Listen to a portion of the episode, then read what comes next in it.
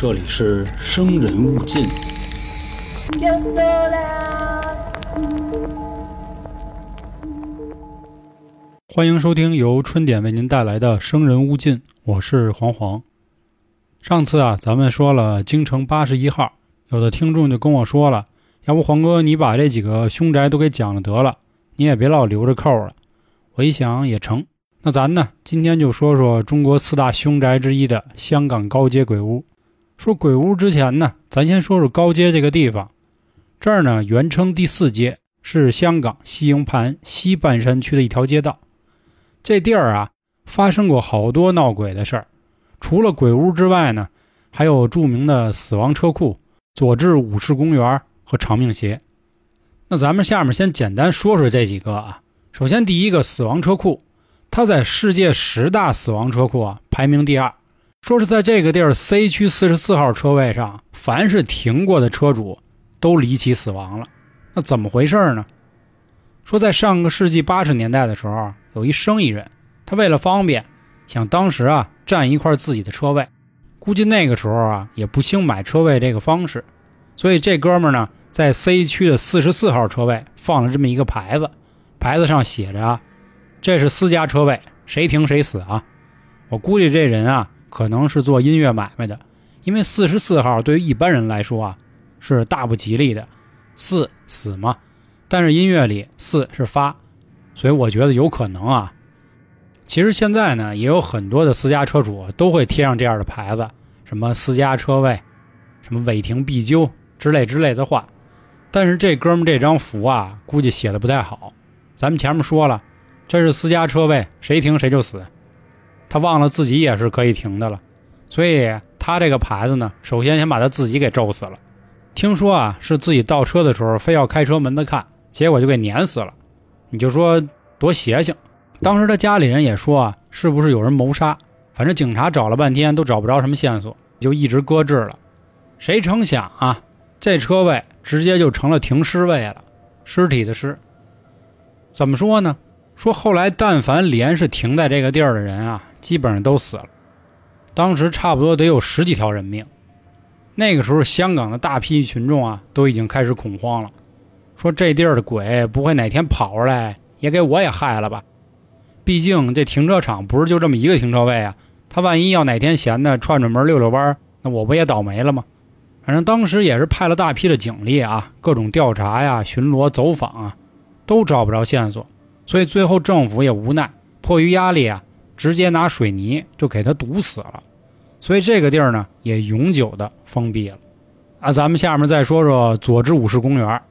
这个地儿呢，在二战时期啊，是一乱葬岗子。说在一九六零年的时候，有一群小孩踢球，不慎呢，把球就踢进公园了。结果这捡球的时候就发现了，有好多的白骨都暴露在土中。这条消息一说呀，好多街坊邻居也跑出来了，说他们有时候晚上遛弯或者是下夜班的时候啊，总能看见这公园里啊有那么一群灰白色的日本兵在操练，但是是没有声音的。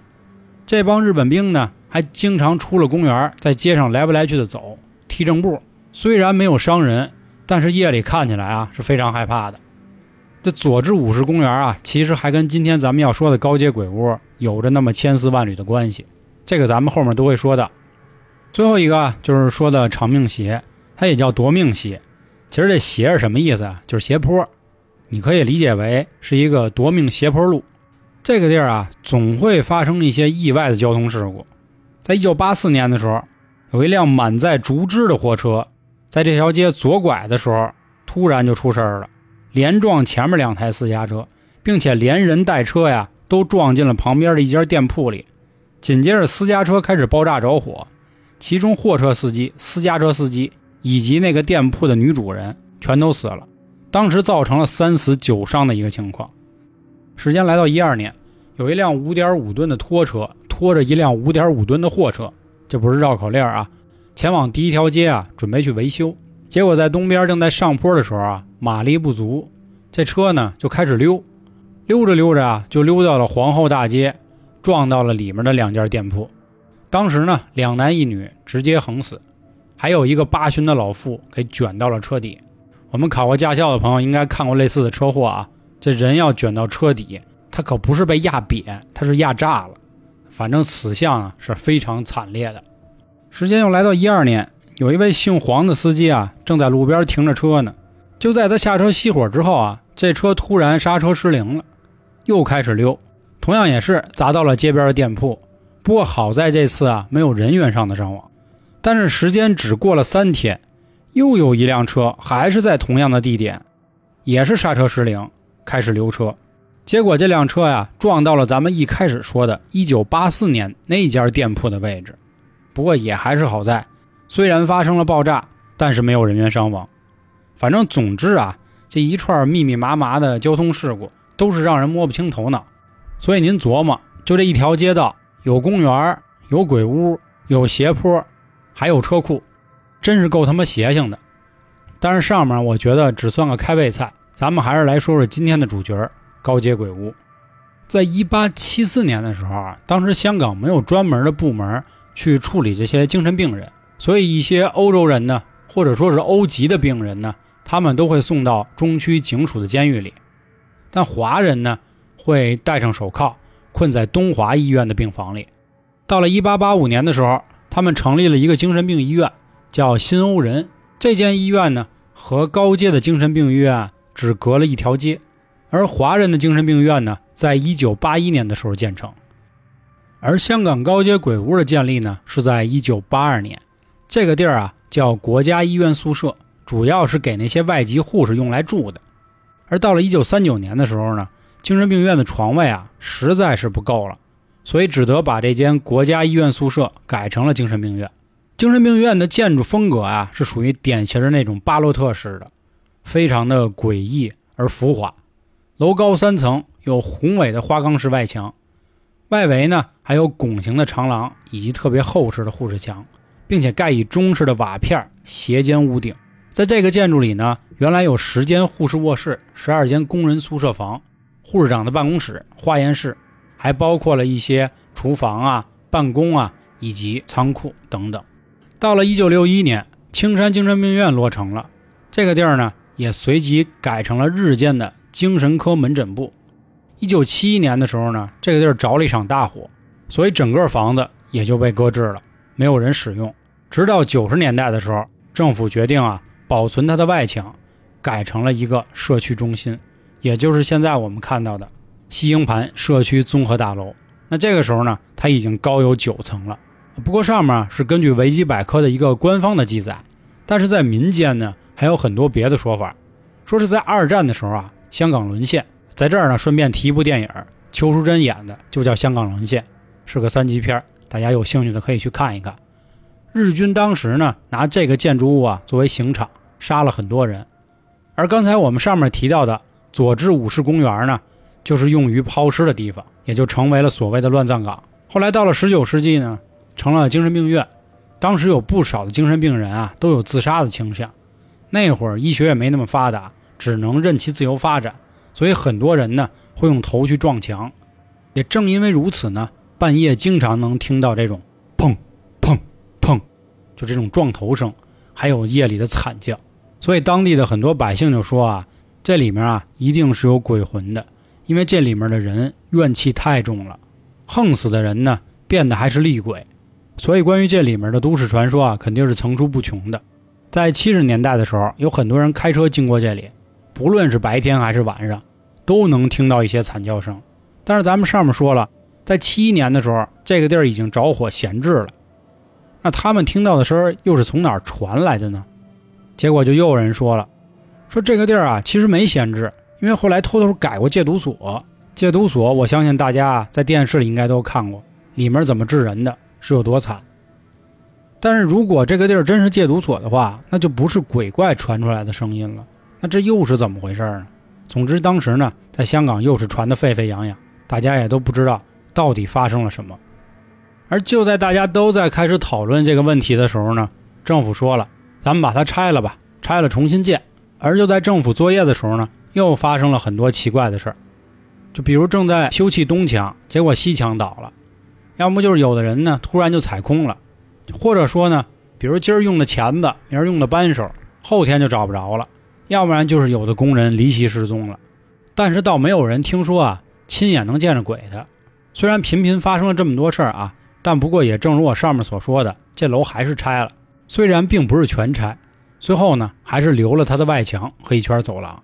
理由是因为啊，大家说这种建筑的风格啊可以列为古董，还是尽量保留吧。但是不过也有人说啊，说是因为这个建筑物啊阴气太重，它拆不干净。反正总之吧，这些理由千奇百怪，说什么的都有。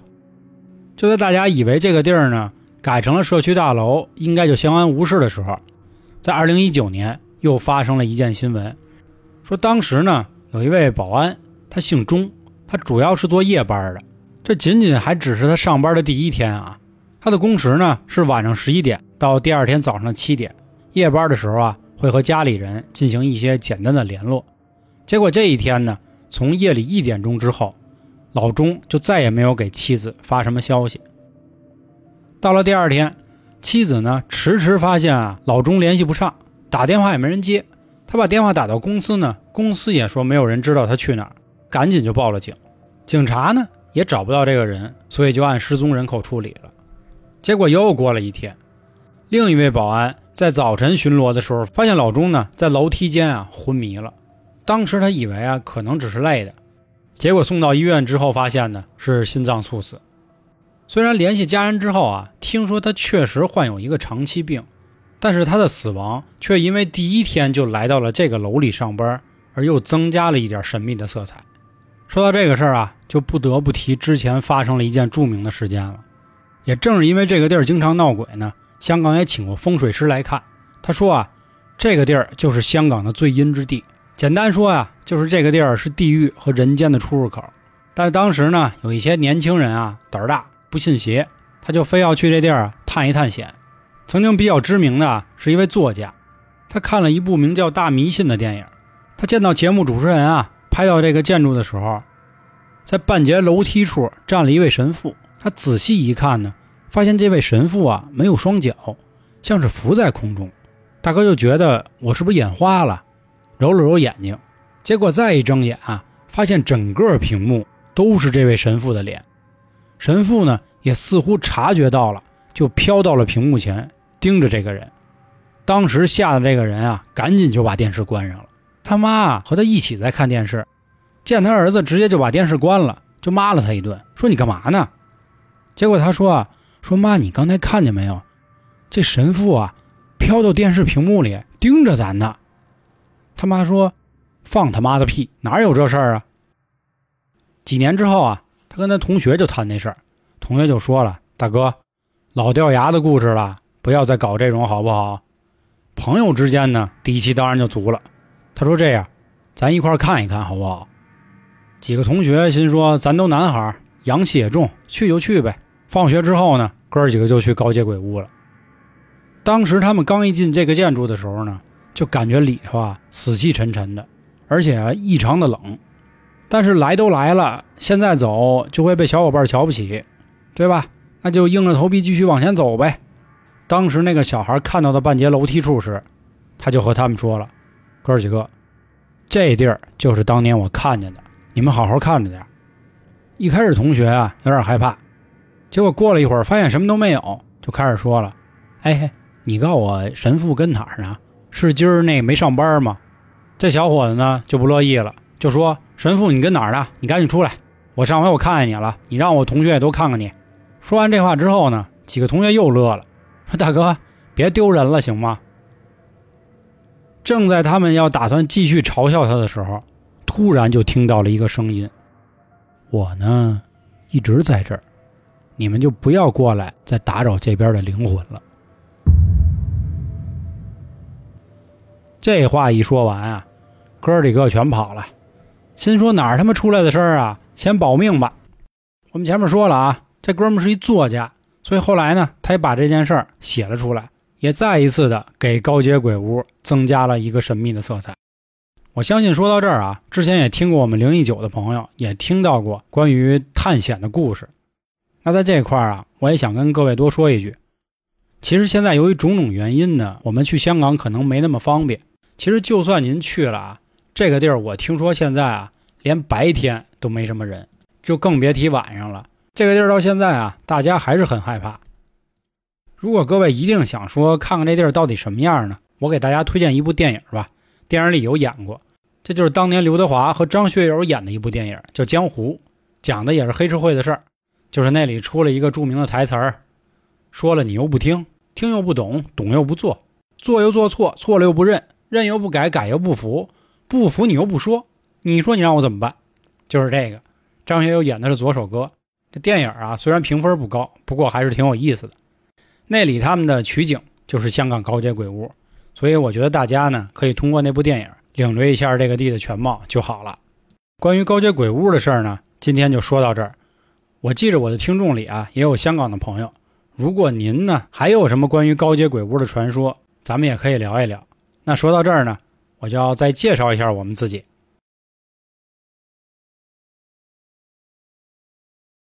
我们春点呢一共有三张专辑，第一张就是现在您正在收听的《生人勿近》，第二张呢叫《三角铁》，主要分享一些我们生活中啊比较有意思的经历。另外，我也会经常请到一些朋友，他们也会讲一些很好玩的事儿，情感类啊、直男类啊，包括他们自己行业的一些揭秘等等。这张专辑呢，欢乐是非常多的，所以要搭配着《生人勿近》一起听，这样你的心智啊才不会混乱。我们最后一张专辑叫《开卷无益》，这里主要说的呢是我和老杭看的一些名著，后来产生了一些很暗黑的想法。绝对不是那种一板一眼的点评，大言不惭的说呢，更像是趣味解读。所以喜欢我们的朋友呢，建议三张专辑都听一听。另外呢，目前我们西米团啊有一个非常优惠的价格，不论是年费还是连续包月，都将近是五折的状态。您加入之后呢，就可以收听我们以上三张专辑所有抢先听的节目了。除了这个呢，我们还有一个小店儿。您从我的头像进到个人主页，找到我的店铺就可以看到了，里面都是娇姐精心挑选的一些食品啊，大家吃起来这样配合节目呢，效果更佳啊。最后呢，如果您希望和我们互动、调戏主播、投稿，再或者是收听一些特别节目和下架节目呢，欢迎您关注微信公众号“春点”，里面呢就有进群的方式了。最后，感谢今天各位的收听，拜拜。